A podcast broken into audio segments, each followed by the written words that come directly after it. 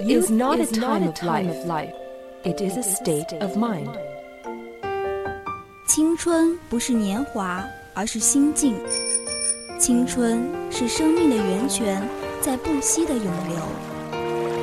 来聆听生活的箴言，走进双语美文的世界。来 talk。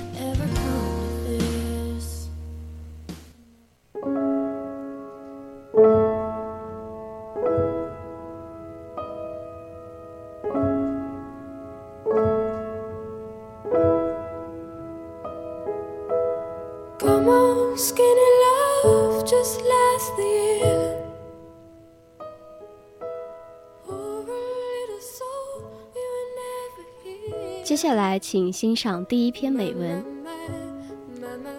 好心境。A long time ago, there was a young man named Billy. Billy inherited the word and good characteristic of his father. My father has such a good personality. He was the housekeeper of a foreigner's carriage. 很久以前，有个年轻人叫比利。比利继承了他父亲脾气温和的好品性。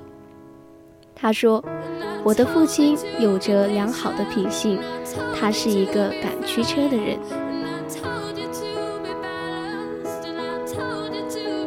No matter how hard the work was, he always smiled. I got the habit of visiting the church commentary from my father and of reading the newspaper too. 不管工作多么辛苦，他总是微笑着。我还继承了父亲经常去教堂的墓地，还有读报纸的习惯。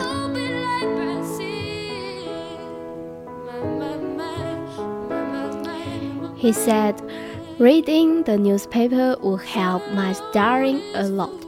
Sometimes I take a walk to the church chemistries by myself. I learned a lot from my father's. One day, he said a tall spins while he was walking down to the church cemeteries. The man who was buried writes his words miserable before he died. 他说：“看报纸可以帮助我学习，有时我自己去读教堂的诗歌。”我从父亲那里学到很多东西。有一天，他在去教堂墓地的路上看到了一块墓碑，埋在这里的人活着的时候，生活一定很悲惨。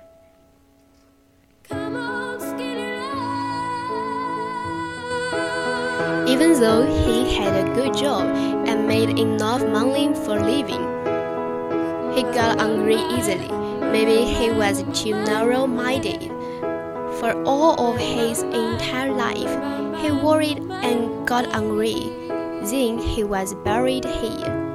Billy went to another grave and saw another tombstone. 尽管他有份好工作，也赚不愁吃穿， 但他很脾气不好。也许他太狭隘了，在他的一生中经常会担心和生气，然后他就被葬在这里。比利又走向另一座坟墓，又看到一块墓碑。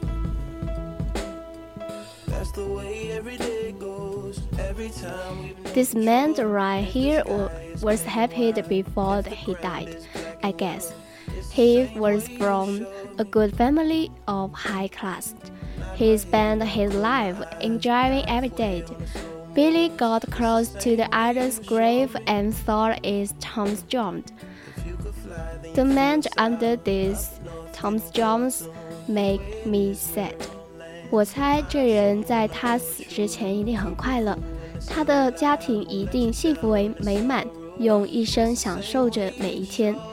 比利又靠近一 一座坟墓，看到了墓碑上的字。The man spent all of his life hoping to come up with one extraordinary idea. One day, when he had the wonderful idea, he died from the school. Maybe he is not resting peacefully even now. 我为这墓碑下埋葬的人感到惋惜。他一生都在期望能思考出一个敬畏天人的主意，然而有一天，当他终于想出这个主意时，却死于休克。也许他现在还不能安安静静的休息。He stopped in front of another tombstone and looked down. In this grave, a young lady from a good family lies. She used to sing a song whenever she was at party, but she said the same song every time. He walked to the next grave. 他忽然停在一座墓碑前，低头看了看，说：“这座墓碑里是一位教养良好的年轻女子。 无论什么时候参加晚宴，她都会唱同一首歌。”他又走向另一座墓碑。There is a window here. She always said good things with her mouth, but she said bad things in her mind. She used to visit from house to house and say bad things about her friends and neighbors. 这里埋葬的是一位寡妇，但她总是说好听话，所作所为却可恶至极。以前她常到别人家里去，到处说朋友和邻居的坏话。Whoever was buried and stayed in their own cat kids without moving a finger stand.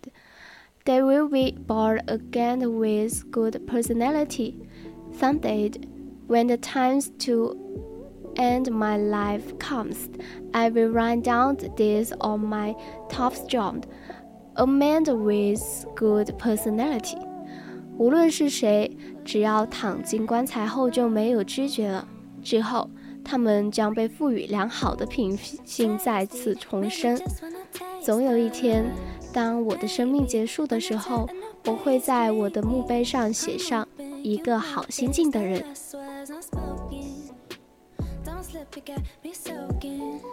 接下来是第二篇美文，回忆美好。When times become difficult.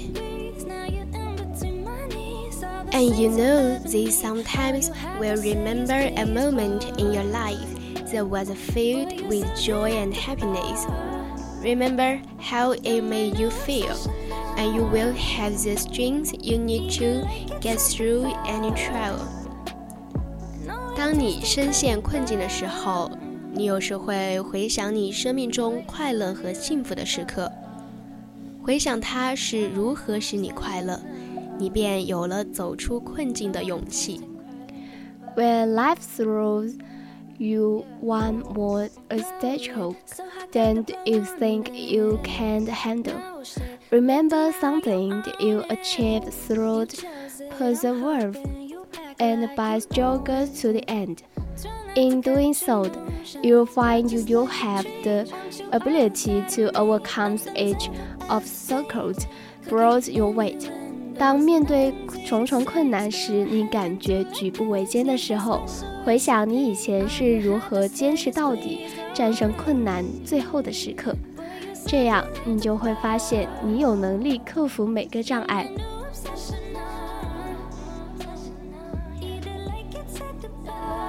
When you find yourself dreamed and depleted of energy, remember to find a place of sanctuaries and rest.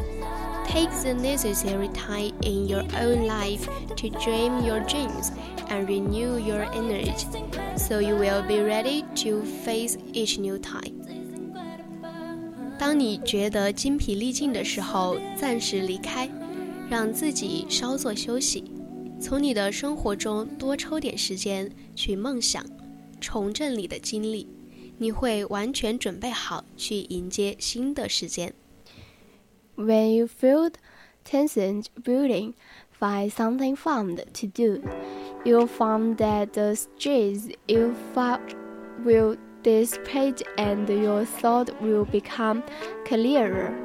当你感到紧张的压力，做一些有趣的事吧，你会发现压力在渐渐消逝，你的想法也渐渐明朗了。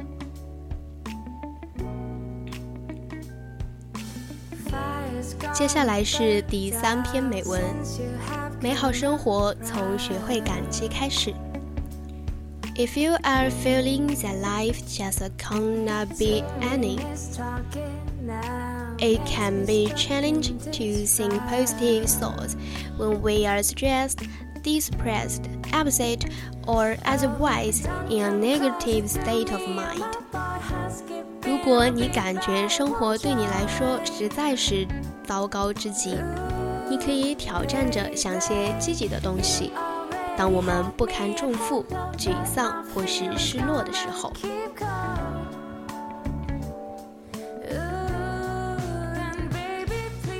现在是北京时间二十一点五十六分。Our program is over now. We'll see you next Wednesday. 我是 Sakura，我是 Mia，我们下期再见。